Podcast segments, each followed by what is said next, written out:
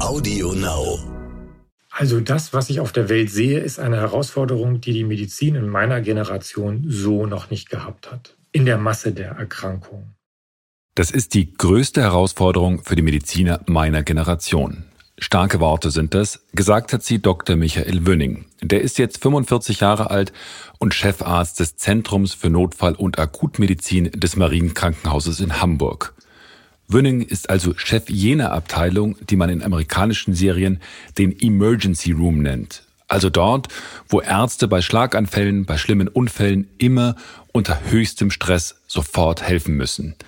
Michael Wünning kennt sich also aus mit Herausforderungen. Deshalb finde ich es sehr bemerkenswert, dass er die Corona-Krise als die größte Herausforderung für die Mediziner seiner Generation bezeichnet. Wenn Sie diesen Podcast schon öfter gehört haben, kennen Sie Michael Wünning vielleicht schon. Denn er berichtet hier jeden Tag über die Lage in seiner Klinik. Ich habe seine Berichte als so interessant empfunden, dass ich unbedingt mehr erfahren wollte über seinen Alltag, über ihn. Deshalb habe ich heute etwas länger mit ihm gesprochen. Wir und Corona. Die wichtigsten Informationen zum Virus. Nachrichten, Experten, Leben im Alltag. Und damit herzlich willkommen bei Wir und Corona, dem täglichen Podcast von Stern und RTL. Mein Name ist Florian Güsken. Im normalen Leben bin ich Reporter für Wirtschaft und Politik beim Stern. Derzeit darf ich Sie hier durch die nächste halbe Stunde begleiten.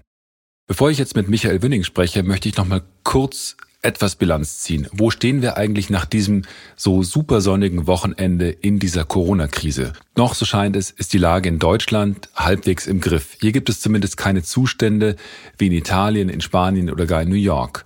Das macht Mut, auch wenn es für die Entwarnung noch keinen Grund gibt. Ich weiß nicht, wie es Ihnen ergangen ist, aber als besonders bemerkenswert habe ich an diesem Wochenende zwei Frauen empfunden. Die erste, das ist die Queen Elisabeth II. Die hat sich zu Wort gemeldet, was sie wirklich nur in schlimmsten Krisensituationen tut. Ruhig, nüchtern. Die zweite Frau war eine Queen der anderen Art. Angela Erste, die deutsche Kanzlerin. Am Samstag hat sie sich mit einer Videobotschaft an uns gewandt. Ebenso nüchtern wie die Queen, nur etwas präziser in ihrer Ansage. Die lautete nämlich, ihr müsst auch am Osterwochenende zu Hause bleiben. Sonst ist das alles für die Katz gewesen. Bitte reißt euch zusammen. Ich bin mir sicher, wir werden nach dieser Krise vieles finden, was nicht gut gelaufen ist, was man hätte anders machen sollen, ja müssen. Aber die Art, wie Merkel kommuniziert, steht der einer Queen in nichts nach. Das ist ziemlich gut, finde ich. Und jetzt freue ich mich, mit Dr. Michael Wünning sprechen zu dürfen, um zu erfahren, wie es an jenem Ort gerade zugeht, an dem sich entscheiden wird, wie tödlich diese Krise verlaufen wird, an dem sich aber auch entscheiden wird, wann wir alle wieder raus dürfen. Denn kriegen die Kliniken, kriegen die Ärzte mit ihren Intensivbetten und Atemgeräten die Zahl der Corona-Patienten in den Griff, können sie genug Patienten behandeln, steigt die Wahrscheinlichkeit, dass Vorgaben gelockert werden. Wie sieht's also aus im Marienkrankenhaus in Hamburg? Hallo, Herr Dr. Wünning. Hallo. Sie sind Chefarzt im Marienkrankenhaus in Hamburg und zwar leiten Sie dort das Zentrum für Notfall- und Akutmedizin. Was für einen Werdegang muss ich denn haben, um, um Chefarzt in so einer Notfallmedizin zu werden? Sind Sie da drauf spezialisiert oder gibt es da sowas wie eine Facharztausbildung? Wie ist das? Die gibt es ja leider in Deutschland noch nicht. Den Facharzt für Notfallmedizin, so wie er eigentlich sinnvoll wäre, mit einer zum Beispiel sechsjährigen Ausbildung direkt nach dem Studium beginnt, die gibt es so noch nicht.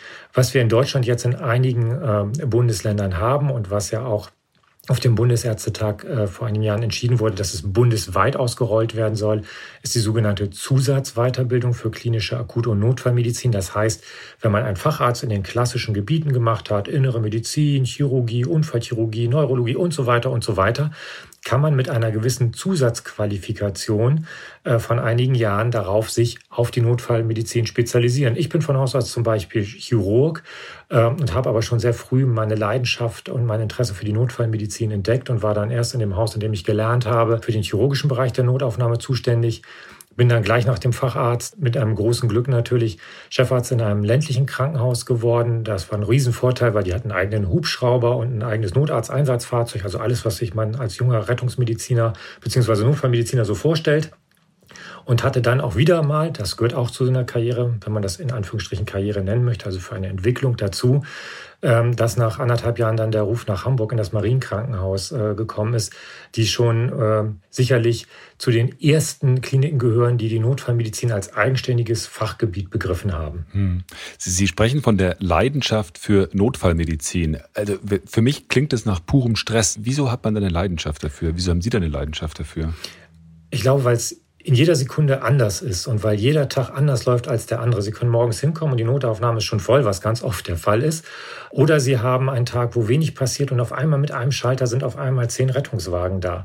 Und dann sind es Patienten, die wirklich in dem Moment ihre Aufmerksamkeit und ihre Hilfe brauchen. Notfallmedizin oder Aufenthalt in einer Notaufnahme ändert das Leben des, des Einzelnen, der dorthin kommt, sofort. Wie, wie war das denn jetzt mit Corona? Wann haben Sie das denn jetzt tatsächlich wahrgenommen und haben gedacht, oh Gott, da kommt was auf uns zu, was möglicherweise zum Problem wird? Relativ am Anfang. Ich war drei Jahre lang äh, Gastprofessor an der Tongji-Universität äh, in Shanghai, also habe deswegen so ein bisschen eine emotionale Verbindung nach China und habe deswegen alleine schon dort die äh, Situation in Wuhan relativ früh registriert und auch mit, mit Kollegen drüben mich darüber ausgetauscht. Aber da habe ich das noch für eine initial lokale Problematik gesehen.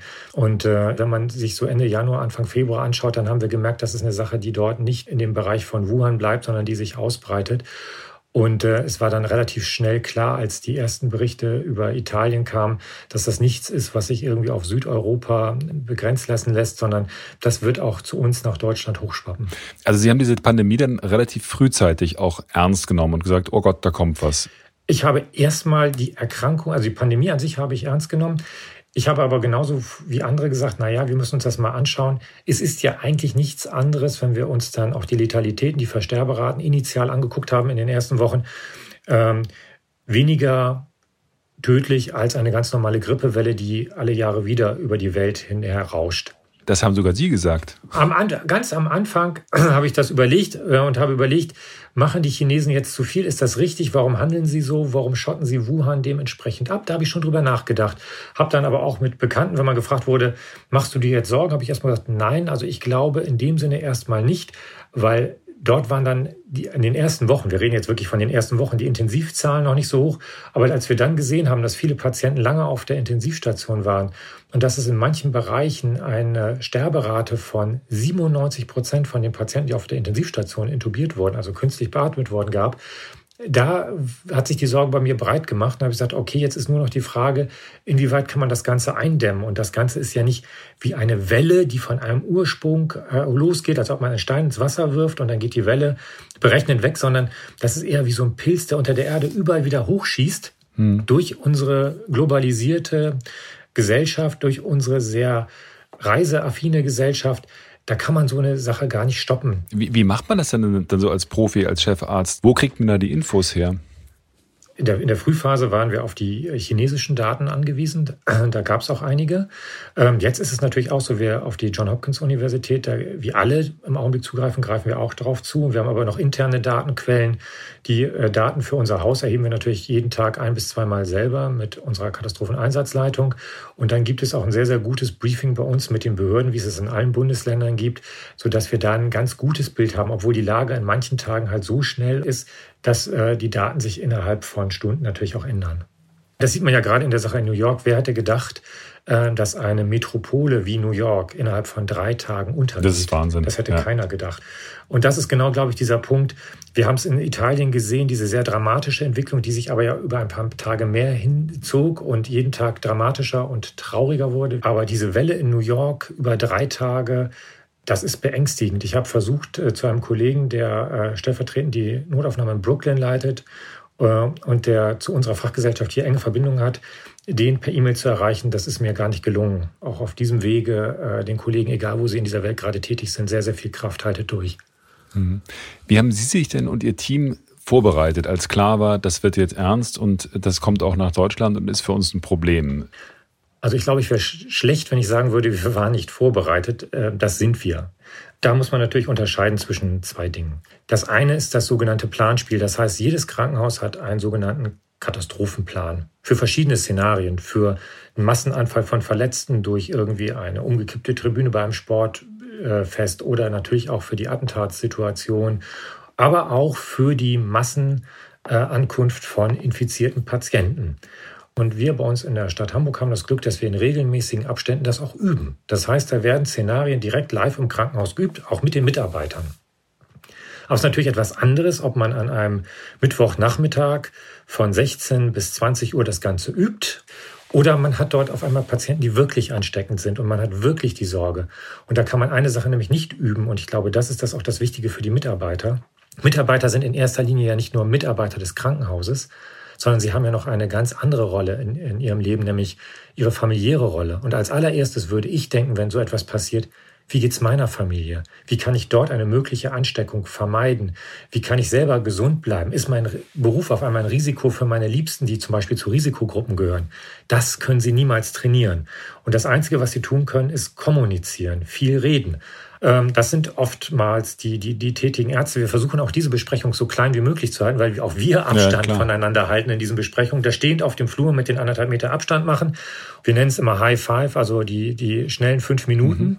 Und da sagen Sie dann, Leute, wir haben heute so und so viele Patienten, das und das ist problematisch, achtet bitte darauf und darauf oder was sind da die zentralen Informationen? Genau, es wird die, die aktuelle Situation im Haus besprochen, es mhm. wird vielleicht auch mal besprochen, wie es den Patienten auf den Stationen geht, weil auch das möchten die Mitarbeiter ja wissen. Mhm. Aber natürlich sind wichtige Themen, wie ist es mit der Schutzausrüstung, haben wir genug Schutzausrüstung, FFP2-Masken, Schutzkittel, gibt es neue Regelungen, gibt es neue Verfahrensanweisungen, ich glaube, das sind die Dinge, die dann ganz schnell an den Mitarbeiter gebracht werden. Aber auch da ist es manchmal so, dass ich eine Information um 9 Uhr morgens bringe und um 10 Uhr in der Katastropheneinsatzleitung gibt schon andere Informationen, weil die Lage dynamisch ist. Deswegen sagen wir auch Leben in der Lage. Mhm. Sie sprachen gerade von den Mundschutzmasken, da möchte ich gleich mal einhaken. Wie ist denn die Situation mit Mundschutzmasken und Schutzkleidung? Haben Sie genug davon? Die Frage immer ist, was genug ist. Wir können derzeit unsere Mitarbeiter schützen. Trotzdem ist es so, dass wir natürlich auch nur einen Vorrat haben für eine begrenzte Zeit. Und jetzt würden Sie mich sicherlich fragen, wie lange ist denn die Zeit?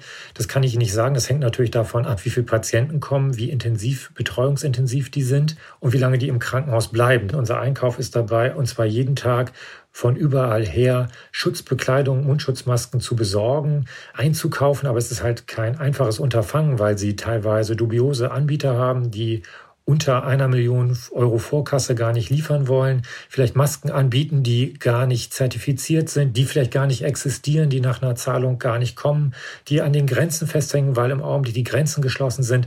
Das ist also wirklich ein sehr, sehr anspruchsvoller Job, den unser Einkauf dort macht.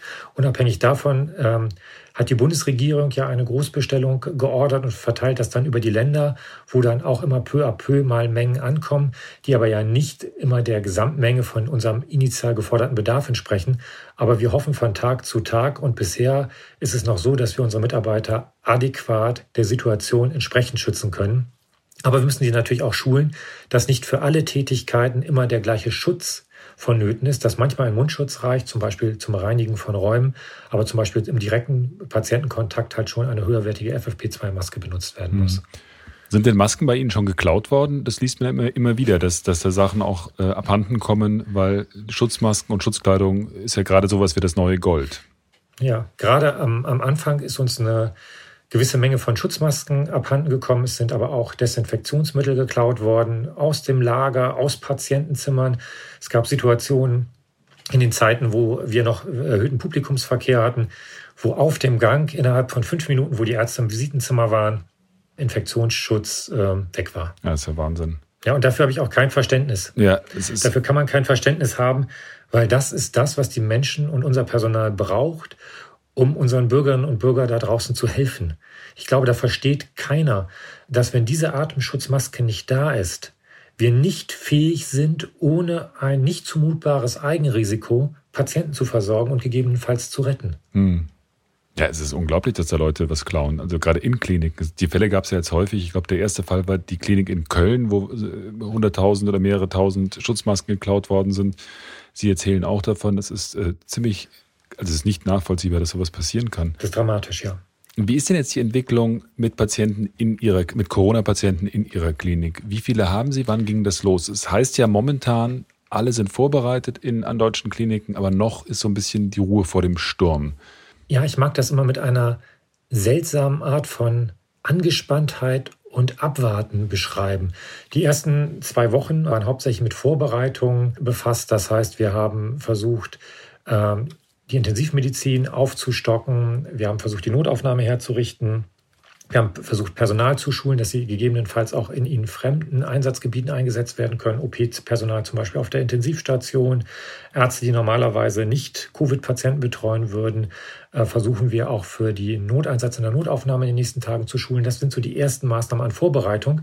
Aber dann können wir sagen, dass seit anderthalb Wochen ähm, die ersten Patienten fußgängig über den oder über den Rettungsdienst zu uns kamen. Wir haben derzeit insgesamt über 40 Patienten, die wir irgendwie mit einem Covid-Verdacht oder einer nachgewiesenen Covid-Erkrankung behandeln. Davon sind im Augenblick ungefähr 16 nachgewiesen auf einer ganz normalen peripheren Station, die wir als Isolationsstation eingerichtet haben.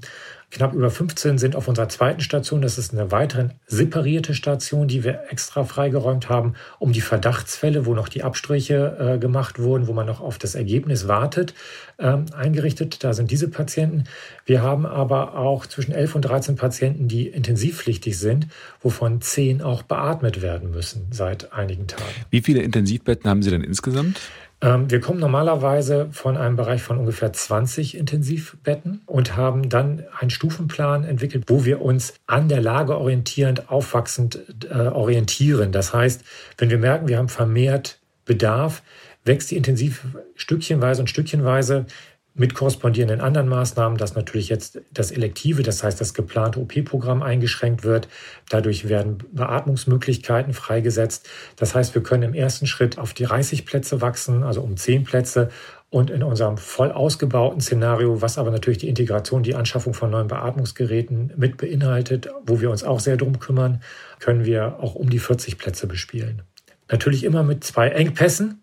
Das ist einmal das Beatmungsgerät an sich und ist das Personal, das diesen Patienten natürlich pflegen, betreuen und beatmen muss. Da muss jetzt auch aufgestockt werden, ist das richtig? Das ist richtig, aber natürlich, wenn es dieses Personal von Fachintensivpflegern und Schwestern geben würde auf dem Markt, dann hätten wir die wahrscheinlich auch schon vorher eingestellt, weil, wie gesagt, die Leute sind rar und stark begehrt. Ähm, nein, in dieser Sonderlage ist es natürlich auch so, äh, dass man natürlich gucken muss, dass derjenige das Ganze kann, aber die Qualitätskriterien, die in einer Nicht-Pandemielage gelten, bestimmte Pflegeschlüssel pro Intensivbett, die jetzt rein statisch berechnet sind. Die gelten natürlich in so einer Ausnahme- und Katastrophensituation nicht. Deswegen sagte ich schon, wir versuchen Personal, das sich mit Beatmung auskennt, zum Beispiel aus der Anästhesiepflege, die normalerweise im OP eingesetzt sind, zur Unterstützung unserer Intensivteams mit auf die Intensivstation rüberzunehmen und auch nur so lässt sich mit einer gemeinsamen Anstrengung diese wirklich große Aufgabe irgendwie bewältigen. Mhm. Nochmal zu, dem Atem, zu den Atemgeräten. Wie muss, muss man sich das vorstellen? Da, da geht dann Ihre Einkaufsabteilung los und versucht, Atemgeräte aufzutreiben. Wo machen die das dann? Das sind zwei Wege. Natürlich einmal der klassische Weg, dass wir uns natürlich auch darum beworben haben, um die Geräte, die die Bundesrepublik bei der Firma Dräger in Auftrag gegeben hat. Das ist der eine Weg, der offizielle, sehr langdauernde. Und dann hat äh, wie jeder Einkauf auch seine geheimen Quellen, wo nochmal nachgefragt wird. Und da sind wir im Augenblick äh, ganz zuversichtlich, dass wir vernünftige Lösungen schaffen können, um vielleicht nicht alle Plätze sofort an den Start zu bringen, aber jedenfalls die Patienten, die bei uns beatmet werden können, entsprechend regelrecht und sachgerecht beatmen zu können. Erklären Sie mir das bitte nochmal. Ich habe nämlich quasi eine fachliche Frage. Mir hat ein Bekannter gesagt, also wenn jemand am Atemgerät hängt, dann sind die Chancen, dass der geheilt wird, eigentlich gar nicht mehr so groß. Das ist ziemlicher Quatsch, oder? Na, ich glaube, dass der Kollege hat sein Wissen vielleicht aus den Berichten, die initial aus China und aus Italien kamen, mit den sehr hohen Sterberaten. Nun ist aber jedes Patientenklientel ja anders. Jetzt bin ich auch kein Intensivmediziner und sage das aus meiner notfallmedizinischen Laiensicht, sonst müsste mhm. man unsere Intensivmediziner fragen. Aber es hängt natürlich davon ab, welche Art von Vorerkrankung hat der Patient. Ähm, äh, wie verläuft seine Infektion? Wie ist sein Immunsystem? Also eine generelle Aussage kann man da nicht machen. Mhm. Was wir aber auch beobachten ist, dass die Patienten, die wir derzeit äh, seit einigen Tagen beatmen, bisher noch keiner von der Beatmung wieder abgekommen ist. Dazu sind wir aber auch noch in einem nicht frühen, aber mittleren Stadium des, der, der Beatmung. Ähm, und wir sehen durchaus auch, dass die Patienten manchmal auf schlechtem Niveau stabil sind. Das soll jetzt da draußen nicht allen Angst machen, weil wie gesagt, es sind Individualverläufe und wir müssen mhm. den Patienten auch immer wieder individuell trotz dieser überwältigenden Gesamtlage sehen. Ich glaube, es ist auch immer wichtig, sich auf den Patienten wieder einzeln zu fokussieren. Aber um dort in Deutschland äh, generelle Aussagen zu machen, sind wir, glaube ich, noch zu früh in der Pandemie an sich. Das spricht ja auch dafür, dass wir eine geringere Anzahl an verstorbenen Patienten haben als vielleicht andere prozentual. Mhm. Ähm, obwohl auch da muss man wieder aufpassen. Wir sprechen immer als Vergleichszahl über Tote. Und das ist auch etwas, was mich immer ja sehr negativ und nachdenklich berührt. Ähm, in den Lagen wird immer gesagt, wir haben doch nur in Anführungsstrichen 600 Tote. In Italien gab es heute an einem Tag 1000 Tote. Mhm. Wir reden hier in einer Zahl von Menschenleben, die auf einmal das Individuum an sich gar nicht mehr betrachtet. Wir müssen davon ausgehen, in Deutschland waren zu dem Zeitpunkt zum Beispiel 600 Menschen gestorben, 600 Einzelschicksale, die Familien, Angehörige bei sich hatten. Das sind so viele traurige, schicksalshafte Nachrichten, dass diese Zahl an Toten oftmals so leichtfertig in den Raum als Maßstab geworfen wird und viele, glaube ich, gar nicht mehr wissen, äh, was es im Einzelnen eigentlich bedeutet. Ich kann Ihre Kritik da nachvollziehen, nur ich kann andererseits auch Leute verstehen, die versuchen, irgendwie ein Gespür dafür zu kriegen, wie gefährlich ist es denn jetzt gerade? Und die dann halt sagen, okay, die Zahl der Verstorbenen ist ein wichtiger Maßstab und jetzt sind es in Deutschland gerade weniger als in Italien oder natürlich in den USA. Das ist richtig. Das eine ist eine, eine vernünftige Einschätzung und das andere ist natürlich der, der Voyeurismus, extra jetzt unbewertet gesagt, der jedem uns irgendwie inne liegt. Da verstehe ich aber genauso wenig, äh, jetzt Bilder, die äh, über YouTube grassieren, wo Leute in Brooklyn gefilmt haben, wie Leichen mit äh, Gabelstaplern in Lastwegen verladen werden. Das hat mit, mit grundethischem und pietätvollem Verhalten nichts mehr zu tun. Mhm. Genauso wie man jedes zweite Bild, wenn man im Augenblick New York googelt, nicht nur die Ärzte sieht, sondern hauptsächlich diese zehn Kühllaster von dem einen New Yorker Hospital, wo die Leichen aufbewahrt werden. Natürlich haben wir alle Angst, dass es einen Menschen, den wir lieb und nahe haben, hier so erkrankt erwischt, dass derjenige verstirbt. Mhm. Und diese Angst ist auch berechtigt, dass das passieren kann. Aber ich glaube, dass zwischen Angst und Bewertung der Zahl von Verstorbenen und äh, diesem schnellen Nennen von Zahlen und Vergleichen ist ein sehr, sehr schmaler Grad, wo wir sehr aufpassen müssen. Mhm. Haben Sie denn schon Verstorbene in der Klinik gehabt, der Covid-19 Verstorbene? Ähm, auch da muss man immer wieder schauen. Wir haben direkt noch keinen Verstorbenen gehabt, der mit Covid-19 äh, bei uns eingeliefert wurde und dann im Rahmen der Covid-19-Erkrankung verstorben ist. Was wir natürlich noch nicht sagen können, weil das wir, machen wir erst seit einer kurzen Zeit, dass wir auch unsere Verstorbenen natürlich im Nachgang auf Covid-19 äh, testen, um zu gucken, ob das einer der mit zum Tode führenden Faktoren gewesen sein könnte. Es heißt ja immer gerade für Deutschland, dass man sagt, also die Frage der Betroffenen, also wer, wer zur Risikogruppe gehört, das seien in allererster Linie die Älteren. Oder was lässt sich da sagen? Wir müssen einmal gucken, welche Gruppe wir betrachten. Betrachten wir einmal die Gruppe der Gesamtinfizierten in Deutschland, also die, die im Krankenhaus wirklich stationiert werden und die zu Hause sind, oder betrachten wir nur die im Krankenhaus? Ähm, die Patienten, die im Krankenhaus sind, ist in der letzten Woche äh, zunehmend doch eine ältere Klientel, nachdem sie initial jünger war. Äh, bei den Gesamtinfizierten in Deutschland ist es schon so, äh, dass anscheinend die Abschottung von Risikopatienten der älteren Gruppe in bestimmten Bereichen zu funktionieren scheint, so dass wir da eher einen Schnitt bei um 40 bis 60-Jährigen haben. Und dieser Schnitt zeigt sich jetzt ganz exemplarisch auch bei uns in der Klinik. Und das lässt mich immer wirklich zu der Schlussfolgerung kommen, dass wir von diesem Virus noch gar nicht alles kennen. Nun bin ich auch da wieder kein Virologe und kein Fachmann, sondern versuche einfach nur das zu beschreiben, was ich täglich sehe. Und das ist einmal das, was ich im Krankenhaus sehe, nämlich Patienten, die Ende 40 sind, äh, an einer Beatmung liegen und durchaus einen schlechten, stabilen Verlauf haben. Und die gleichen Patienten sehe ich heute Morgen beim Spaziergang äh, immer noch in Gruppen in Parks mit mehr als zwei Leuten verweilen, auch in größeren Ansammlungen, ähm, wo ich mich immer frage, haben diese Menschen noch nicht verstanden, dass sie nicht auch verwundbar sind?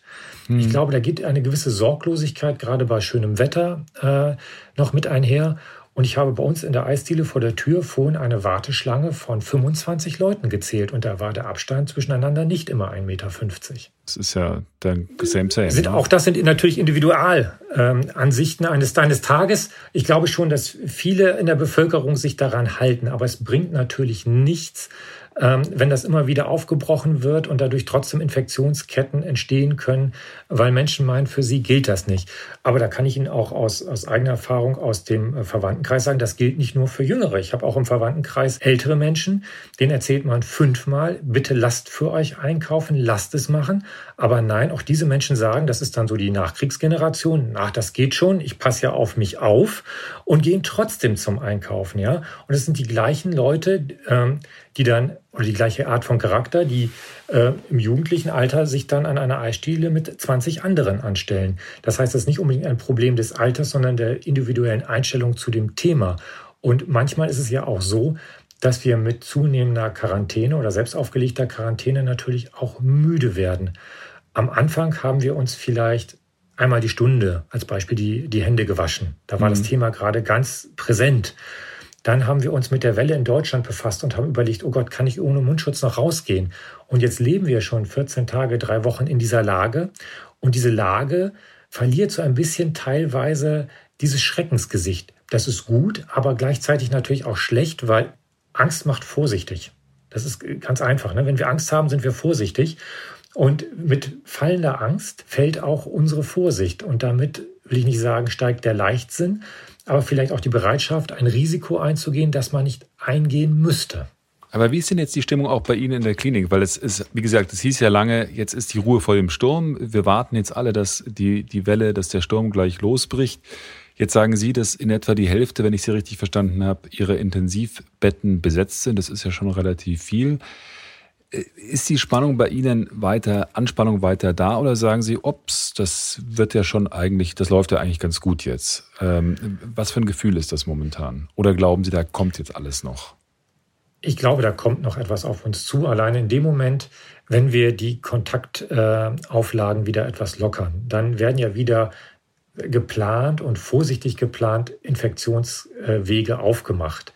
Weil wir werden natürlich eine gewisse Durchseuchung, entschuldigen Sie bitte das Wort, aber das mhm. wäre so richtig, eine gewisse Durchseuchung unserer Bevölkerung in Kauf nehmen müssen, um eine gewisse Herdenimmunität zu erreichen. Das heißt, dass wir überhaupt das Ganze durchmachen können.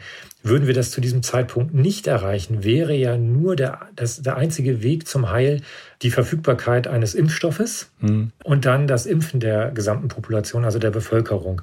Das wäre der, der zweite Zeitpunkt, wo man so eine Pandemie überstehen könnte. Wollen wir die vorher überstehen und wollen wir sowieso überstehen, wie so oft zitiert, dass unser Gesundheitssystem nicht an seine kapazitären Grenzen kommt, dann werden wir kontrolliert, beobachtet, gegebenenfalls auch mal wieder mit Rückschritten, diese Kontaktverbote öffnen müssen und Infektionen zulassen, die wir kontrollieren können. Aber auch das ist wie, wie bei allem in dieser äh, Lage ein sehr, sehr schmaler Grad, weil wir natürlich aufpassen müssen, dass wir dadurch nicht riskieren, Risikogruppen zu frühzeitig, zu stark zu gefährden. Ist denn Corona für Sie als Mediziner, als Arzt so etwas wie die Herausforderung Ihres Lebens? Also das, was ich auf der Welt sehe, ist eine Herausforderung, die die Medizin in meiner Generation so noch nicht gehabt hat. Das ist richtig. Ähm, in der Masse der Erkrankungen. Im Augenblick, wenn ich auf unsere Notaufnahme gucke, ist es hauptsächlich halt mein Team, das wirklich vorne an der Front grandios tolle Arbeit leistet, genauso wie unsere Intensivteams und die beiden Teams auf unseren beiden Covid-Stationen. Und unsere Intensivmedizin arbeitet halt ja schon in diesem Modus des nicht mehr Alltäglichen.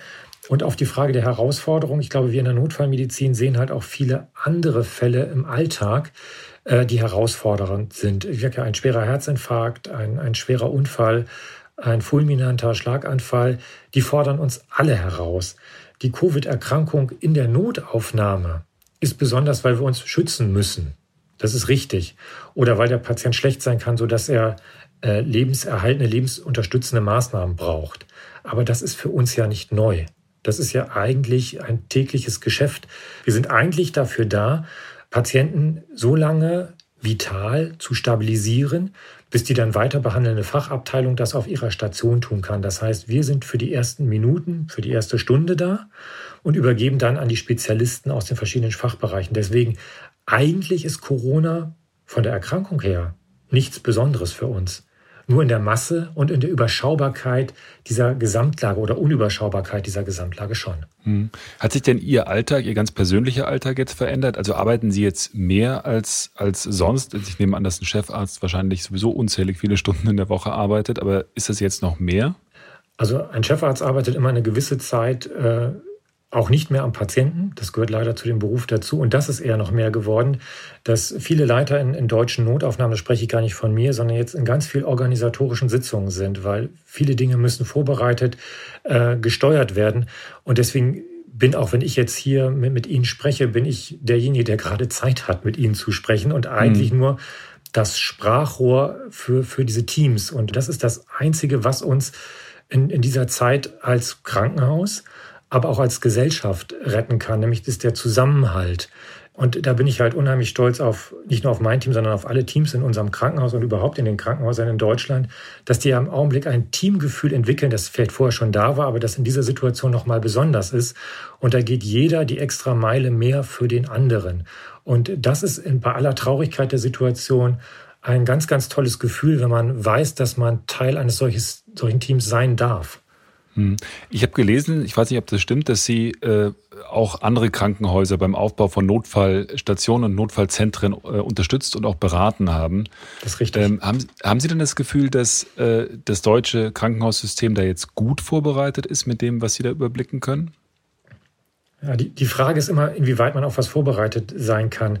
Man kann natürlich in gewissen Grenzen vorbereitet sein und das ist das deutsche Gesundheitssystem sicherlich gewesen. Und bei aller Kritik, die sonst an der Politik ist, denke ich, dass im Augenblick unsere Politik relativ frühzeitig und sehr gut verantwortungsvoll gehandelt hat in den Bereichen, in denen sie es im Augenblick getan haben. Natürlich kann man immer noch mehr tun, was Schutzmasken etc. angeht, aber im initialen Bereich der Kontaktverbote mit einigen Ausnahmen hat die Politik da sehr besonnen reagiert. Aber die Frage ist, auf welche Situation möchte man sich alle vorbereiten? Wie schnell sind die Ansteckungen? Wie viele Beatmungsgeräte möchte man im Keller dauerhaft vorhalten? Man muss eine gewisse Annahme treffen. Die haben wir getroffen. Gewisse Reserven sind für solche Fälle da, ja. Aber mit einer Pandemie, mit dem Ausmaß, kann jemand rechnen? Man fragt sich immer nur, kommt sie? Ja, wahrscheinlich schon. Die Frage ist, wann kommt sie?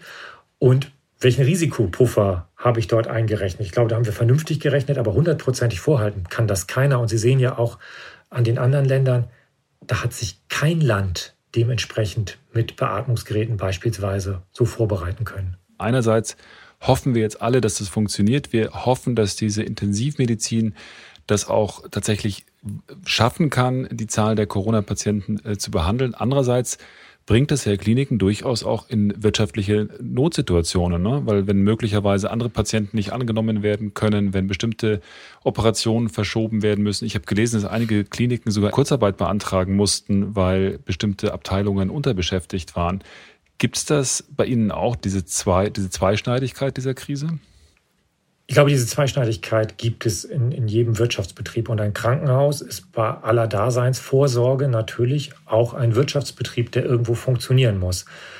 Aber da bin ich vielleicht ein bisschen idealistisch. Ich gehe davon aus, dass ich in dieser Zeit mit meinem Team das tue, für das wir ausgebildet sind, nämlich äh, diesen Patienten zu helfen und zu helfen, dass äh, sie überleben können.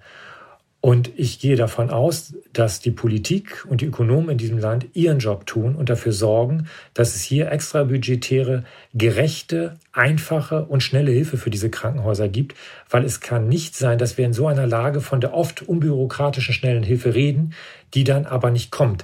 Weil dann haben wir eine Situation in Deutschland, die noch viel schlimmer ist als vorher. Wir hatten vorher schon einen Engpass an Intensivbetten, wir hatten überfüllte Notaufnahmen und vielleicht sollten wir auch hier einfach mal die Krise zur Chance nutzen und äh, generell in unserem Gesundheitssystem eine Struktur an den Tag legen, wo die Behandlung wieder so vergütet wird, wie sie dann auch eigentlich verdient wird. Viele Menschen klatschen ja jetzt jeden Abend für Ärzte und Ärztinnen, für Pfleger und Pflegerinnen. Ähm, bekommen Sie das denn mit? Also bei mir im Stadtteil kriege ich das nicht so mit. Vielleicht sind die Leute dann auch weniger auf ihren Balkonen. Ähm, da müsste ich mein Team fragen, ob die das so mitbekommen. Wir sind äh, mit unserem Krankenhaus ähm, zwar in einem Wohnbereich, aber in Nähe der Bahn. Vielleicht übertönt die Bahn manchmal das Klatschen. Wir haben es so noch nicht mitbekommen. Fühlen Sie sich denn als Held? Nein. Nein. Warum nicht? Ähm, ich glaube, also ich persönlich fühle mich nicht als Held, weil ich im Augenblick, wie gesagt, sehr viel organisiere.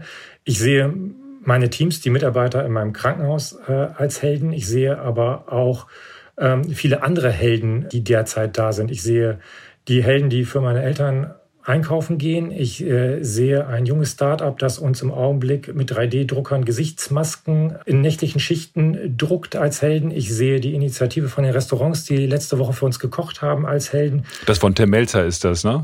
Ja, Tim Melzer beteiligt sich damit. Das ist eine bundesweite Aktion. Ähm, das hat wirklich sehr, sehr gut dem Team getan, da auch diese Aufmerksamkeit zu bekommen. Ähm, aber ich sehe mich da als, als Letzter in dieser Reihe und würde mich niemals als Held bezeichnen. Weiß Gott nicht. Was machen Sie denn, um in solchen Tagen runterzukommen, zu entspannen? Ich glaube einfach zwischendurch viel schlafen, viel trinken und damit natürlich nicht alkoholisch, ganz klar. und ähm, Ruhe finden in den Momenten zwischendurch. Vielen, vielen Dank, äh, Herr Dr. Wünning, für dieses Gespräch, das ich als extrem informativ und extrem aufschlussreich empfunden habe. Wir haben den Luxus, dass äh, Sie sich bereit erklärt haben, öfter und weiterhin mit uns zu sprechen, äh, jeden Tag uns aus dem, dem Alltag Ihrer Klinik zu berichten. Sehr gerne. Ich wünsche Ihnen auf jeden Fall Ihnen und Ihrem Team alles Gute für die nächsten Tage und für die nächsten Wochen. Vielen Dank und schönen Abend Ihnen. Vielen Dank und bleiben Sie gesund. Dankeschön. Tschüss. Wir haben jetzt über die Kanzlerin gesprochen und über die Situation in Kliniken. Vielleicht sollten wir auch über ein, eine andere nationale Frage sprechen, und zwar, wie ist die Maskensituation? Wir haben in den vergangenen Wochen ja immer wieder gefragt, wie läuft es bei Ihnen zu Hause? Wie läuft es bei Ihnen im Job? Heute beschreibt Silke Lenz, die ist Pressesprecherin der Stadt Essen, wie die das in Essen mit den Masken handhaben. Sie erzählt, wie die Stadt auf die Idee gekommen ist, eine Nähanleitung für diese Masken zu entwerfen. Die Idee ist schon vor einiger Zeit entstanden und zwar als das Thema Schweinegrippe akut war. Und wir haben den großen Vorteil, dass unsere Feuerwehr Essen über eine sogenannte analytische Taskforce verfügt und zwar im Bereich Biologie. Das heißt also, die Kolleginnen und Kollegen dort äh, befassen sich eben viel mit Pandemien, ähm, auch mit dem Thema Viren natürlich.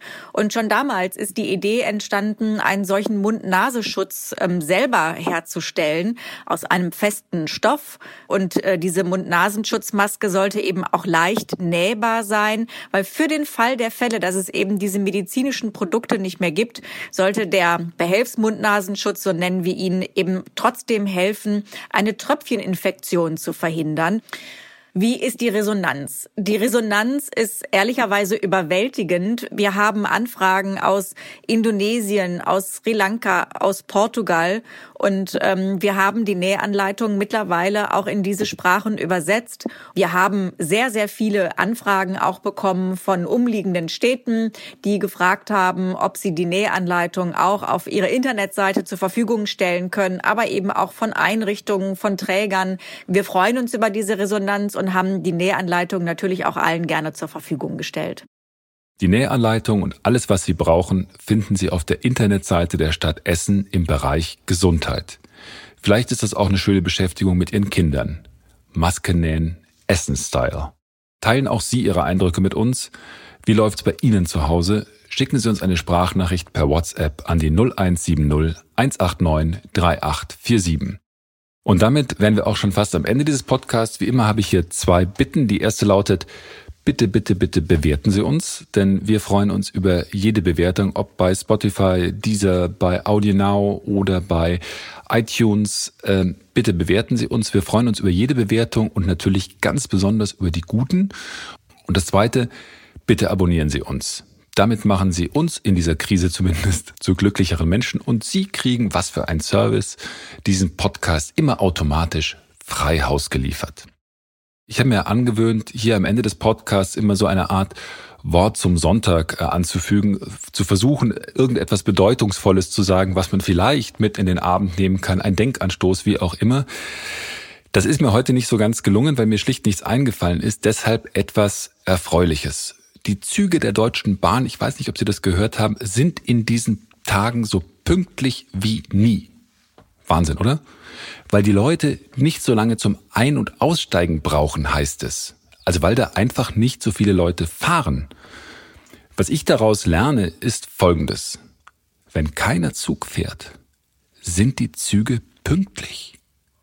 Hey, mal ehrlich, das ist Corona hin, Corona her, doch eigentlich kein Grund zum Feiern, sondern das ist, mit Verlaub, absurd. Das ist eigentlich eher zum Heulen. Vielleicht haben die Oberchefs im Berliner Bahntower ja jetzt in dieser Krise Zeit, auch in sich zu gehen. Wie sie die Pünktlichkeit auch mit vollen Zügen hinkriegen. Das wäre doch was. Pünktlich. Mit vollen Zügen. In normalen Zeiten. In diesem Sinne wünsche ich Ihnen als begeisterter Zugfahrer einen schönen Abend. Die Zukunft wird gut und sie kommt pünktlich. Bis morgen. Wir und Corona. Die wichtigsten Informationen zum Virus. Nachrichten, Experten, Leben im Alltag.